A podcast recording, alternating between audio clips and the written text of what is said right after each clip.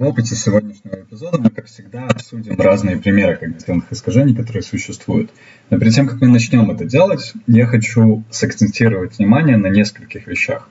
Первое – это почему вообще при быстродействии так важно говорить про когнитивные искажения и почему вообще про быстродействие важно говорить. Потому что мы принимаем решения, практически каждую секунду нашей жизни.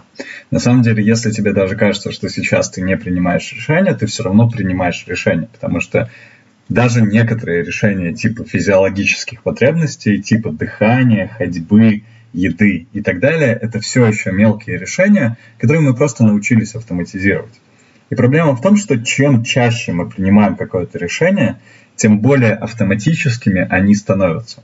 И если мы не осознаем то, как и какие решения мы принимаем, то это может закончиться плачевно, потому что, окей, с базовыми легкими решениями все может быть в порядке, да, когда ты выбираешь там, как поесть, как подышать, как ходить и так далее.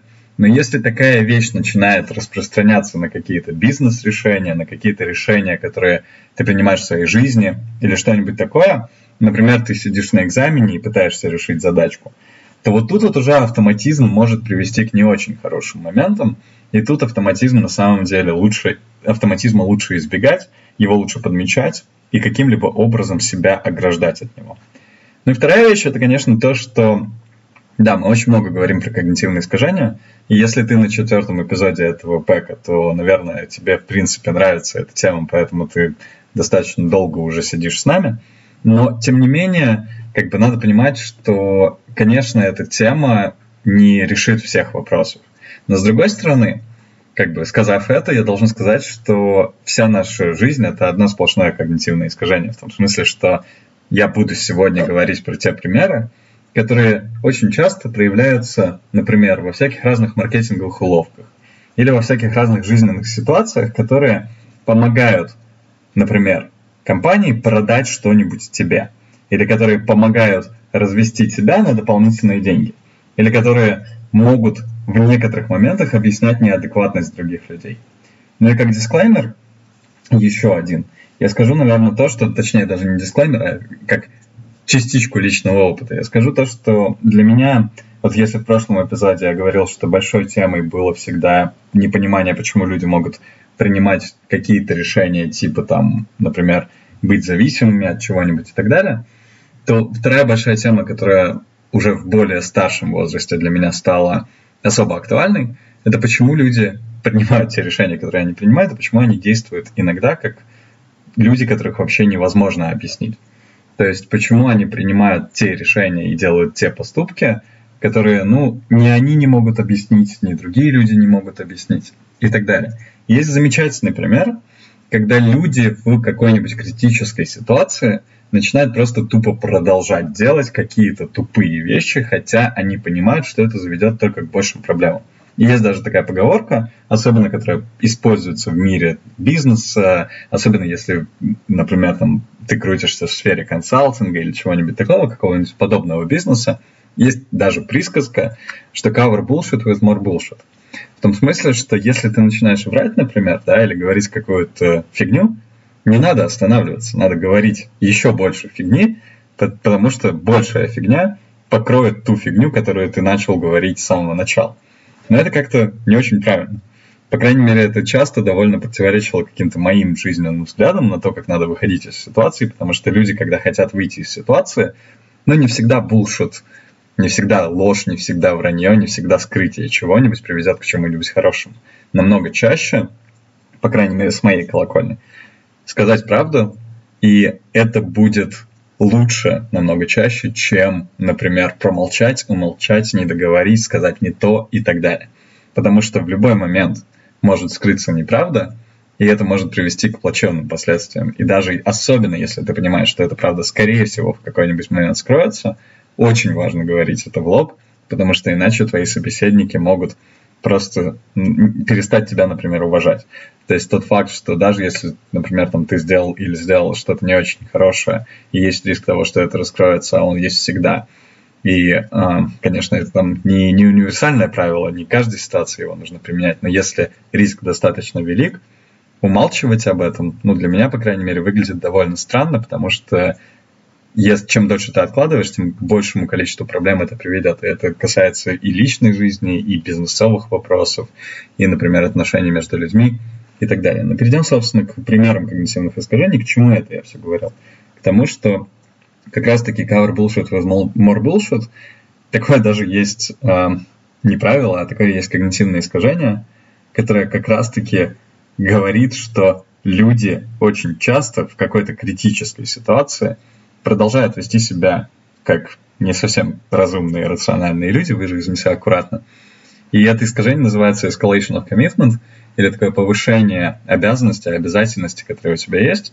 Например, если ты думаешь, что тебе нужно вот прям выйти из этой ситуации как очень крутой компанейский человек или что-нибудь такое, да, человек, который работает на компании, ты можешь нарушать какие-нибудь правила. И на этом даже основаны некоторые сериалы, типа House of Lies, Suits и так далее. По-русски форс-мажор, обитель лжи.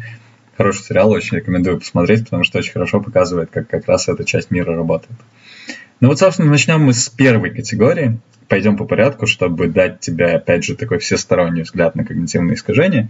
И закончу я еще парой мыслей, которые я заметил, когда я начал изучать тему когнитивных искажений в отношении других людей, в отношении всей нашей системы, и в отношении того вообще, что нам пытаются продать, что нам пытаются дать как информацию, и что мы очень часто потребляем. Первая категория, я напомню, касалась того, что чтобы действовать, нам нужно быть уверенными в том, что у нас будет какое-то влияние на что-нибудь, либо у нас должно быть чувство, что то, что мы делаем, это важная штука, и ее нужно делать. И здесь есть несколько таких достаточно забавных, но странных когнитивных искажений, которые можно у себя заметить достаточно часто и можно заметить очень хорошо у других людей. Первое, оно называется Пельцман эффект или эффект Пельцмана, который говорит, что люди, которые защищены от каких-то, например, неприятностей или от каких-то рискованных исходов, они могут начать вовлекаться в более рискованные вещи еще больше. Например, если ты пристегнут ремнем безопасности, то ты можешь начать водить менее аккуратно, потому что ты будешь думать о том, что ты защищен в случае, если, например, произойдет авария или что-нибудь такое. Но это немножко странно, потому что более рациональный человек понимает, что попадя в аварию, он потеряет что-нибудь, например, там, ну, в принципе, рискует потерять свою жизнь, он должен водить все так же аккуратно, как и без ремня безопасности. Но, к сожалению, нет. К сожалению, люди устроены не так. С другой стороны, есть такие когнитивные искажения, как, например, оправдание своего эфорта или своих усилий. Если ты уже приложил усилия, ты будешь пытаться оправдать эти усилия тем, что да, действительно это было нужно. Это было очень важное решение в моей жизни. Это была очень важная, например, работа, важная деятельность. Или вот этот поступок прямо очень был нужен для меня.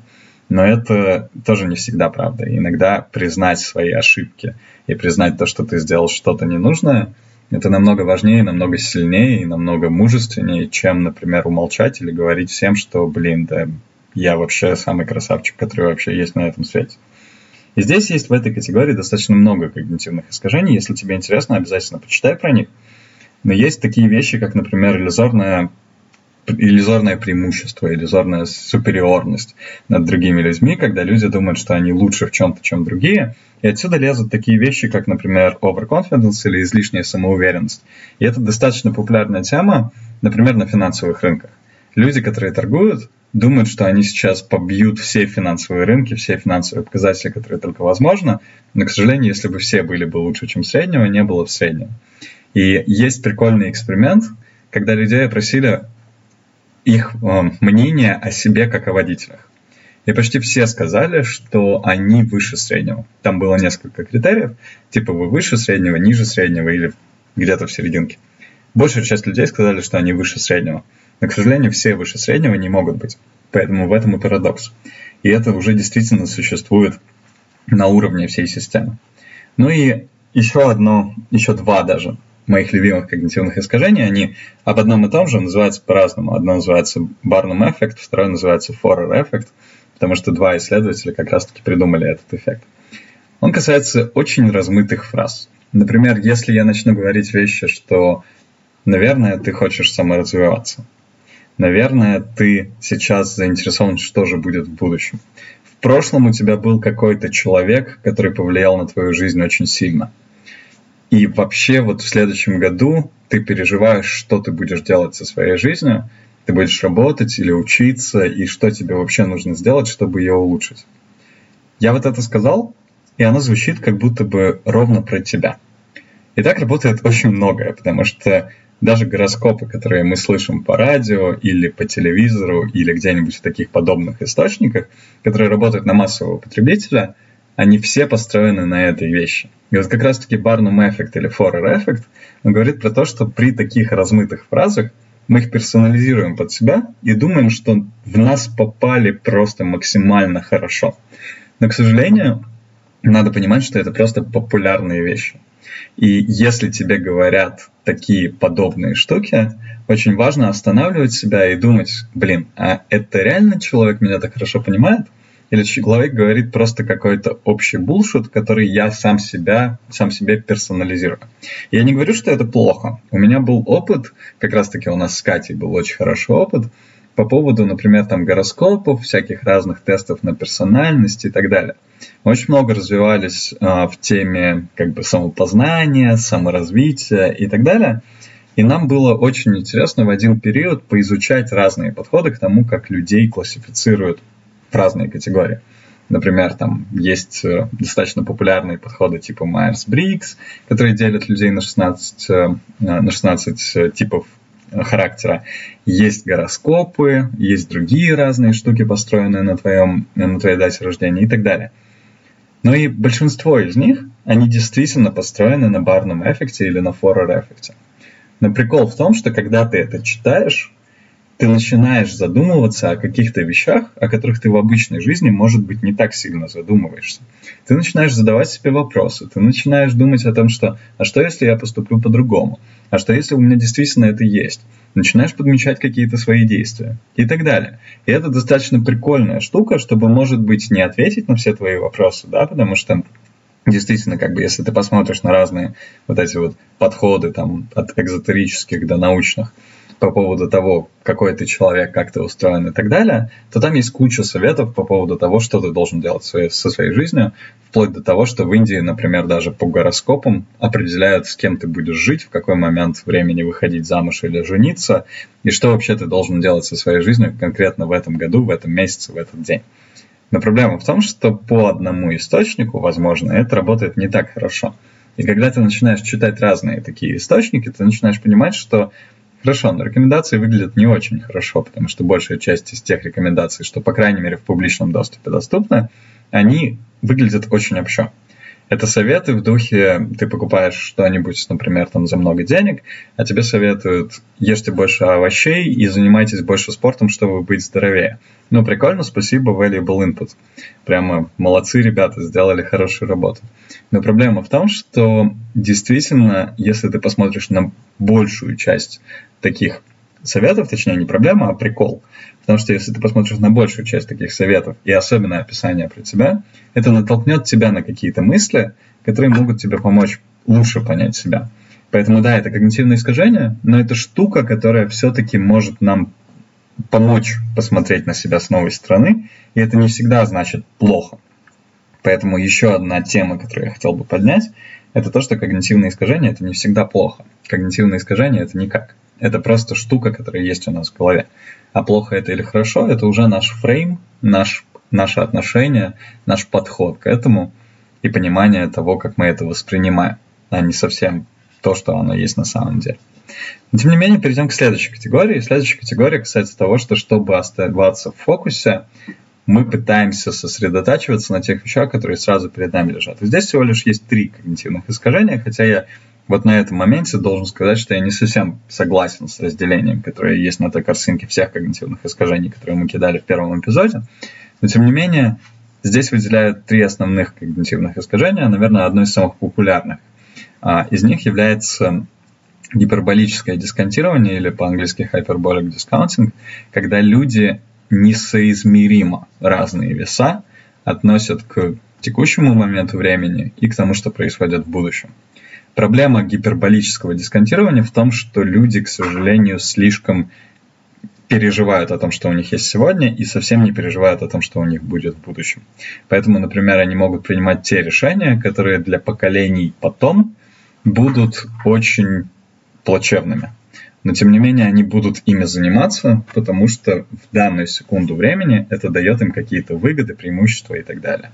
И а, хороший, это, это, это очень хорошее когнитивное искажение, которое объясняет многие вещи, начиная от того, что, почему люди, например, не копят на пенсию, почему люди вообще не копят, некоторые, и заканчивая тем, почему люди, например, не участвуют в инициативах по повышению э, климатической осознанности, по понижению э, эффектов на природу человека и так далее. Потому что эффекты на природу сегодня не так сильно видны, а вот через сто лет будут видны больше.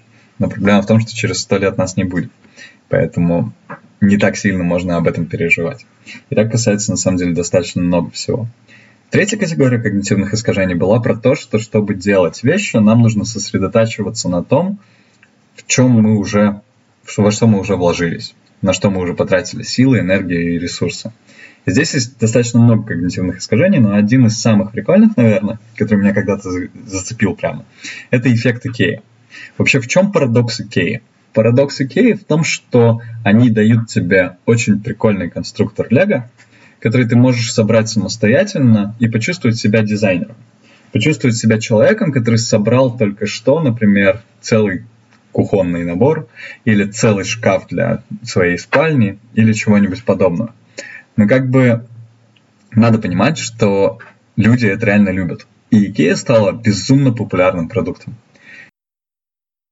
А происходит это во многом потому, что люди просто любят действительно то, что они сделали своими руками.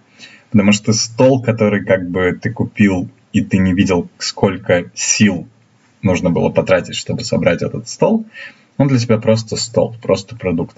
А стол, который ты собрал сам своими руками, это же, блин, стол, который я сделал сам. Поэтому его ты будешь любить намного-намного больше. Поэтому действительно люди такое любят, и действительно Икея на этом поднялась достаточно мощно. Ну и есть много других искажений в этой категории, например, uh, sunk cost fallacy или uh, ошибка издержек, базовых издержек, которые это э, касается того, что когда люди потратили деньги, все, капец. Если люди потратили деньги на что-то, они не бросят это. И, ну, бросят, конечно, может быть, но только в самой критической ситуации. Хотя иногда нужно бросать в моменте, даже когда ты потратил деньги, чтобы не потратить их больше. Ну и еще одно прикольное когнитивное искажение, которое прямо идеально продемонстр... может продемонстрировать тебе то, что у тебя действительно есть когнитивное искажение, называется эффект эндаумента или эндаумент эффект. Это про то, что люди, когда они владеют чем-нибудь, они себе объясняют, что это что-то важное. Но когда им говорят, а купили бы вы сейчас это, они говорят нет. И, например, вот задумайся о том, что у тебя есть сейчас, например, там, перед тобой. Например, там твой телефон. Спроси себя вопрос, любишь ли ты свой телефон, и подумай, что ты про этот телефон, например, говорил или говорила своим друзьям, когда они спрашивали совета, нужно ли покупать подобную модель. А теперь подумай в данную секунду времени купил или купила бы ты этот телефон. Вот это прикол, который объясняет тебе, что, скорее всего, нет. Скорее всего, сейчас ты бы взяла бы или взял бы другую модель. И это объясняется как раз-таки этим эффектом эндаумента, потому что нам тяжело расставаться с вещами. И чем дороже вещь, чем сложнее вещь, чем сложнее нам получить эту вещь и так далее – тем тяжелее нам расставаться с вещами. Иногда это может быть близко к рациональности, но действительно не всегда. Ну и последнее, что мы обсудим в этой категории когнитивных искажений, перед тем, как мы перейдем к еще двум, это эффект, который называется unit bias или искажение единицы. Это эффект, который объясняет, почему, например, когда ты положил себе на тарелку столько еды, сколько ты положил, ты будешь пытаться съесть всю еду со своей тарелки. Потому что люди очень любят порции. Люди очень любят целую штуку.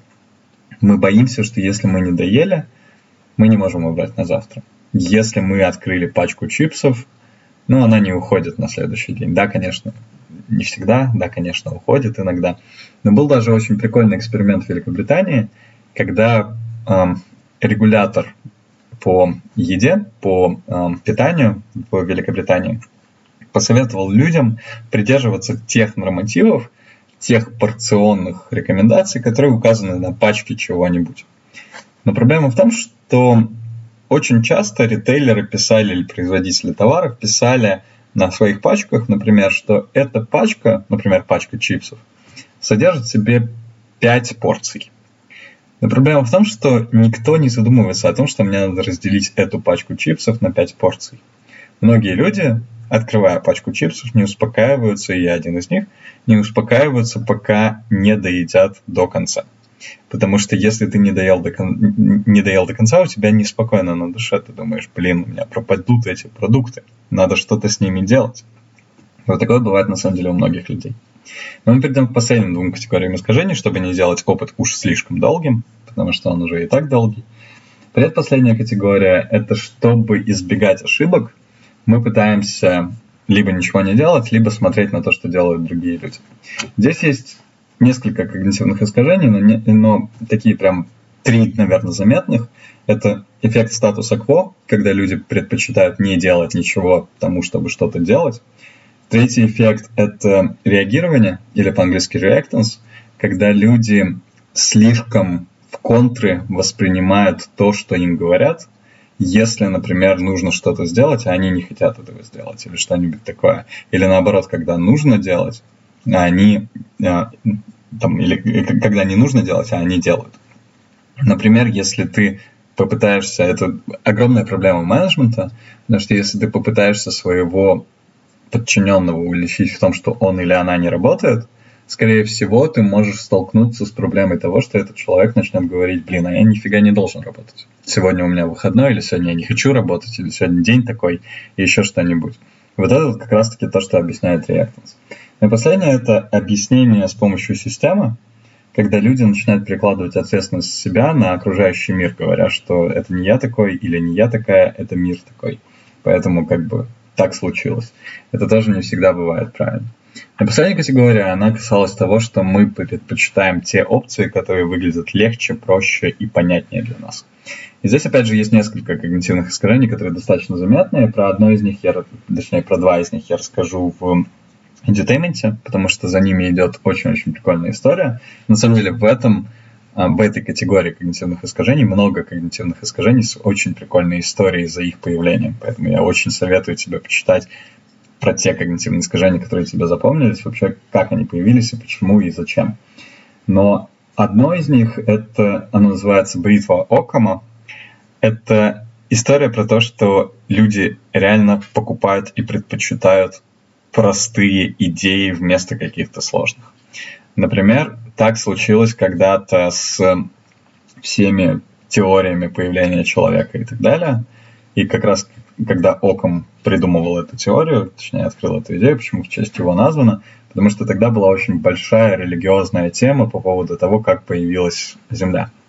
И а, я не буду оскорблять ничьих религиозных чувств, не то чтобы у меня есть какие-то предпочтения по поводу того, во что верить, или что я навязываю, как появилась Земля.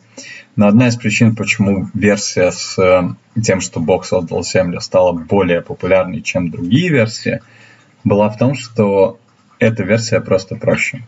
Остальные версии намного-намного сложнее. То есть объяснить среднему обывателю, что такое теория большого взрыва или что такое научный подход к сотворению мира – это очень сложно сделать. И с этим мы столкнулись когда-то с Катей с Киксом, потому что объяснить людям, что аудио — это прикольный формат, или объяснить людям, что то, что как бы мы пытаемся дать, это иногда бывает достаточно прикольным материалом, потому что мы говорим на не самые тривиальные, не самые простые вещи, бывает достаточно сложно. Поэтому Действительно, у проектов есть два, два больших вопроса, как делать, например, бизнес в 21 веке. С одной стороны, а, у проектов есть э, амбиции сделать что-то сложное, прикольное и интересное. С другой стороны, если ты сделаешь сложное, прикольное и интересное, есть вариант, что люди это не купят просто.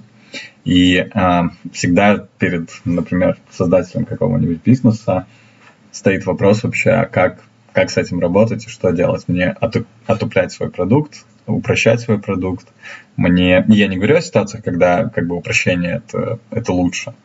я говорю о ситуациях, когда действительно уже упростить дальше нельзя, потому что упрощено до максимума. И упрощение приведет к снижению качества. Потому что так-то сделать простой продукт – это самое крутое, что можно сделать. Но действительно, как бы стоит вопрос, делать свой продукт проще и менее качественным, или продолжать гнуть свою линию и делать свой продукт сложнее. Есть даже присказка такая, я начал с присказки и закончу с присказки. Есть такая присказка про то, что сделать сложный продукт – это одна из самых легких вещей, а сделать легкий продукт – это одна из самых сложных вещей. Поэтому действительно, как бы люди предпочитают более простые вещи, и бритва Окома как раз-таки объясняет эту историю. Итак, еще раз, как бы мы прошли сейчас про основным а, когнитивным искажениям, но я хочу сказать одну вещь напоследок. Это то, что ты можешь замечать свои когнитивные искажения, которые у тебя есть, но проблема в том, что иногда бороться с когнитивными искажениями – это как махать палкой против ветра и пытаться убрать ветер. К сожалению, это не всегда работает, потому что некоторые искажения уже очень сильно въелись в нашу жизнь. И есть один из примеров, как раз-таки, одно когнитивное искажение объясняет, почему, например, выбирая в а, где-нибудь, допустим, в кинотеатре размер чего-нибудь, например, размер напитка или размер попкорна – ты почти всегда выберешь самый большой. Потому что тебе специально предлагают три варианта, где разница между этими тремя вариантами абсолютно непропорциональна.